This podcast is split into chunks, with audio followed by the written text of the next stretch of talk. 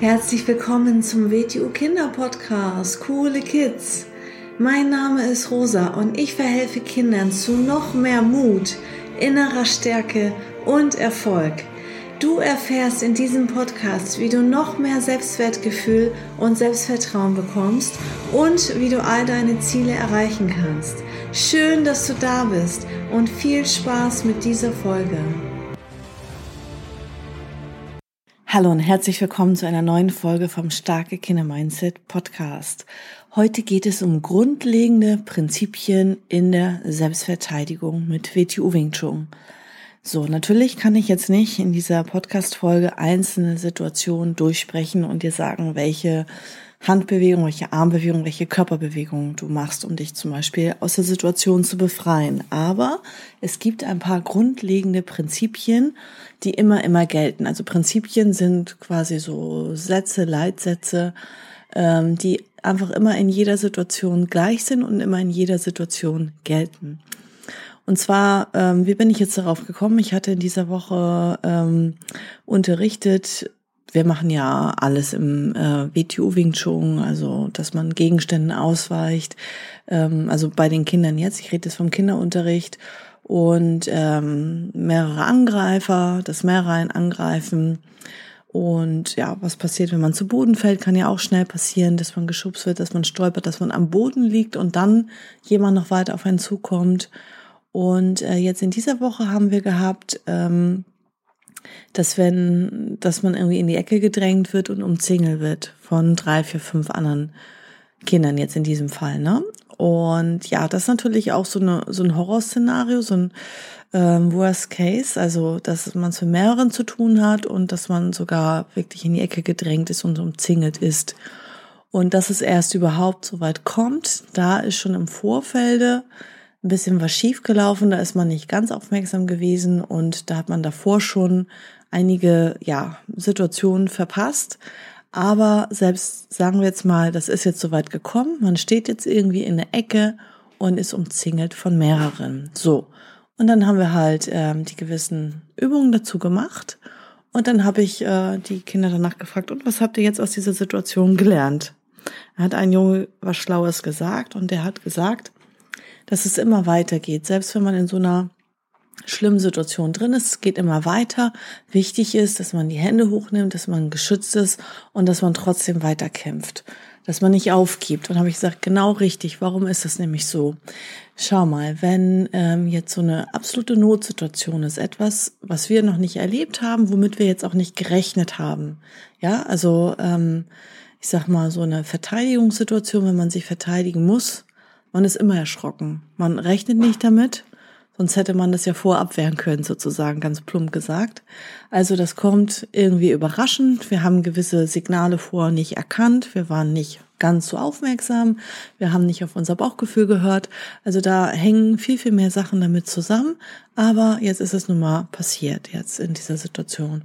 Und ähm, da ist es immer wichtig, natürlich die Schutzposition einzunehmen, die Hände hochzumachen bei mehreren gibt's wieder eine andere Position als bei einem Einzelnen. Das haben wir auch alles durchgemacht. Und äh, wenn man nämlich erschrocken ist und sich einfach nicht wehrt, ja, also vielleicht kennst du das schon, du bist aus dem Nichts heraus in einer Situation, wo du dich total erschreckst. Die meisten Menschen frieren ein, die machen erstmal gar nichts, weil ähm, der Verstand, der Kopf versucht erstmal die Situation zu analysieren. Also der Körper spürt, jetzt ist Gefahr, jetzt passiert hier gerade was. Und der Kopf versucht erstmal logisch zu überlegen, was mache ich jetzt? Ist das jetzt schlimm? Was passiert hier jetzt gerade? Ist das jetzt wirklich so? Was mache ich denn jetzt?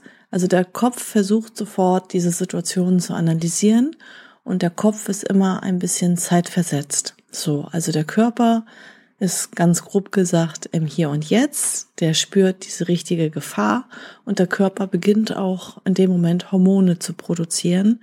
Zum Beispiel dieses ähm, Stresshormon und dieses Kampf- und Fluchthormon. Und ähm, also Adrenalin zum Beispiel gibt uns ganz viel Kraft und Energie, entweder zu kämpfen oder zu flüchten, also zum Laufen. Also Adrenalin pumpt dann ganz viel Energie in die Arme, damit wir kämpfen und uns verteidigen können und auch gleichzeitig in die Beine, damit wir ganz schnell weglaufen können. Also das ist dieses Kampf- oder Fluchthormon sozusagen. So, wenn wir jetzt aber so geschockt sind und so erschrecken und einfach uns nicht bewegen, also nicht dieses Adrenalin abbauen, also nicht das tun, wofür das eigentlich da ist. Uns wird mehr Energie gegeben, mehr Energie geschenkt. Und wenn wir uns dann einfach nicht bewegen, dann macht der Körper Folgendes, dann friert er ein.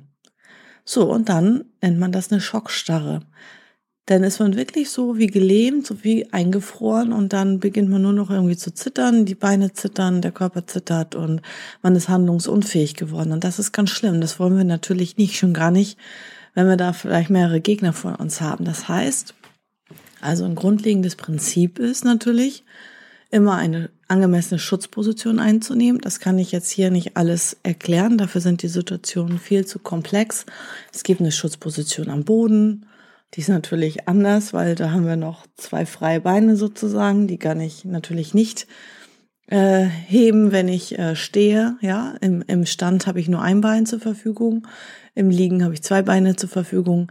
Also es gibt eine Schutzposition im Liegen, es gibt eine Schutzposition gegen eine Position.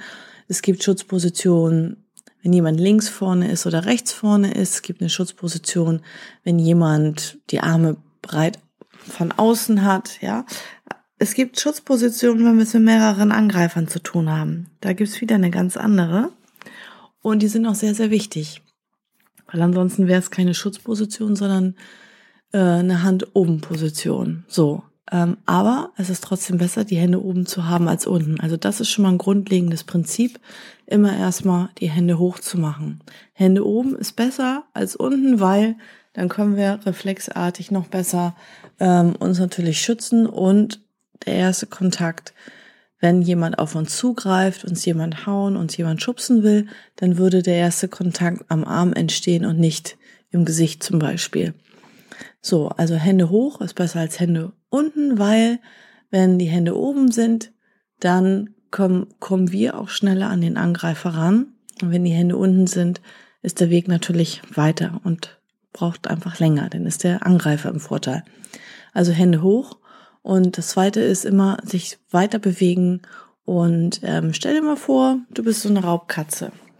Eine Raubkatze, die ja, die jemand fangen will, das lässt sie sich doch nicht gefallen. Die wird sich mit allen Krallen und Händen und Füßen, also ne, auf den Menschen übertragen jetzt, die wird sich ja mit allen Mitteln, die ihr zur Verfügung steht, wird die sich ja wehren. Wie so ein wildes Raubtier. Und geh da nicht so sehr mit dem Kopf so verstandesmäßig ran.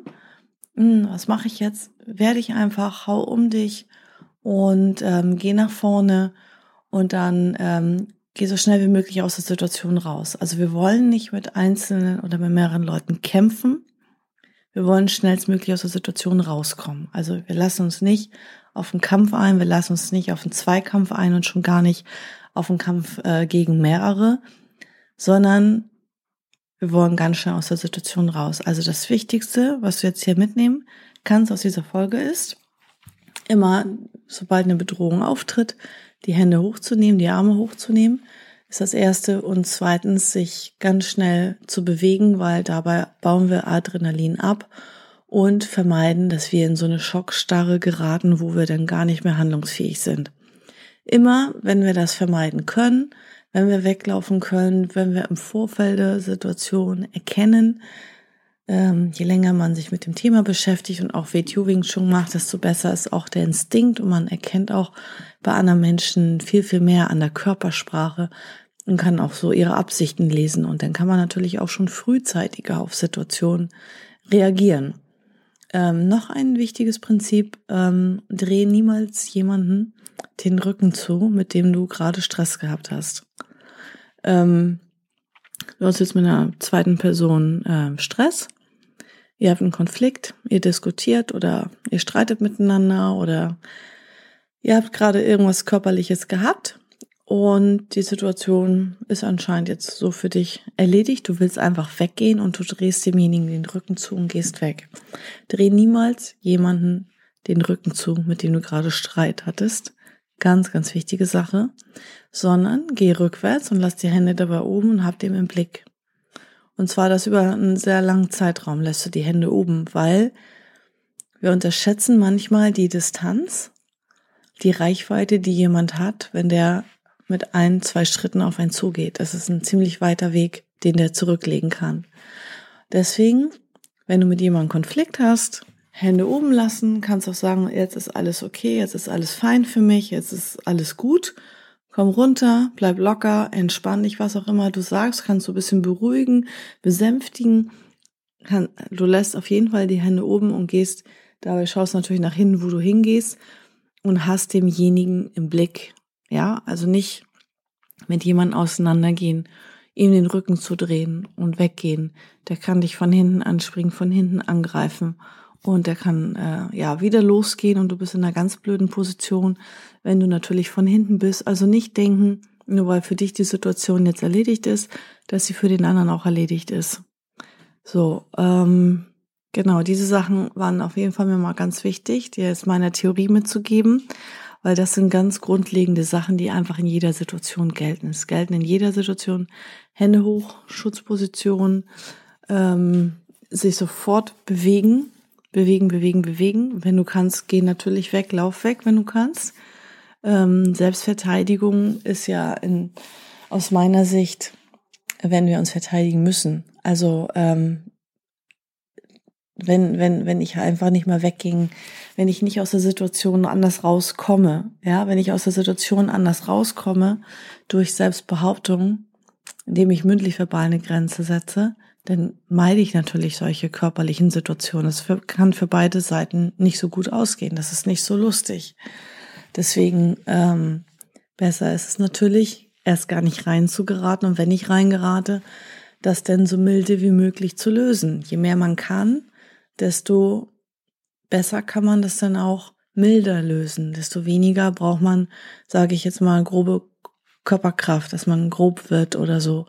Ähm, ja, und das kann man alles trainieren im BTU Youngblatts Konzept. Und ja, vielleicht gibt es ja eine Schule in deiner Nähe oder du bist schon in einer Schule und kennst daher auch diesen Podcast. Und deswegen, ja, das ist eine wichtige Sache. Also ähm, Hände sofort hoch, Arme hoch, aufmerksam sein, sich sofort weiter bewegen, damit man nicht in eine Stock Schockstarre verfällt, aktiv bleiben. Und wenn eine Situation da deiner Meinung nach geklärt ist, dreh jemanden schon gar nicht in der Gruppe den Rücken zu, sondern geh aus der Distanz und schau denjenigen weiter, dabei handel erst auch die Hände dabei oben und bis du, weiß ich nicht, 10, 20 Meter weiter weg bist, dann kannst du mal die Hände runternehmen. Aber du hast denjenigen trotzdem noch im Blick, dass er dir nicht hinterherläuft oder so. Ja, das sind so ein paar wichtige Sachen. Und äh, sowieso wichtig zum Thema Selbstbewusstsein und Selbstwert. Wir sollten uns immer wehren. Ähm, weil wenn wir das nämlich nicht tun, wenn jemand uns Unrecht tut und wir das zulassen, dann wird jedes Mal, stell mal vor, du hast da, was weiß ich, so eine Salami und so eine ganz große Salamiwurst. Und jedes Mal, wenn jemand einen Grenzübertritt macht und du willst das natürlich nicht, jemand verletzt dich vielleicht emotional ähm, oder körperlich, dann wird jedes Mal eine Scheibe von deinem Selbstbewusstsein abgeschnitten. Und dann ist immer weniger, weniger, weniger da. Und es ist in deiner Verantwortung, dass du das nicht zulässt. So, also ähm, es gibt ja, wie gesagt, die Regel, habe ich schon häufiger erwähnt, wenn das ganz Fremde sind, ja, wenn das Fremde sind, die mich nicht kennen und die beleidigen mich, die rufen mir irgendwas zu, dann bin ich innerlich so eine starke Persönlichkeit, dass ich einfach weitergehe und das ignoriere. Hat mehrere Gründe. Gibt es auch eine Folge zu, Fremde versus Bekannte, dass wir da unterschiedlich reagieren, was das Grenzen setzen betrifft weil das ist ein Fremder, der kennt mich nicht, der kann mich gar nicht meinen, der hat ein scheiß Leben, der muss Frust abbauen, das ist ein armes Schwein, ja. Ähm, Habe ich nichts mit zu tun, da gehe ich weiter, mit solchen Leuten will ich nicht interagieren und deswegen einfach weitergehen. Ist es aber jemand zum Beispiel aus der Schule, jemand Bekanntes, bekannt heißt nicht, dass man befreundet ist, sondern bekannt heißt, dass man den immer mal wieder begegnet oder immer mal wieder sieht, wie zum Beispiel in der Schule, in der Klasse, ähm, Nachbar, wie auch immer, jemand äh, vom Hobby oder irgendwo und der überschreitet in irgendeinem Bereich, ob körperlich oder psychisch, irgendeine Grenze bei dir, ist es deine Pflicht und deine Verantwortung, das nicht zuzulassen, das zu stoppen mit allen Mitteln, die dir zur Verfügung stehen und natürlich die angemessen sind. Also ich darf jetzt nicht, äh, wenn jemand mich jetzt beleidigt, dem jetzt auf die Nase hauen. Das wäre übertrieben, das wäre nicht mehr angemessen. Ne?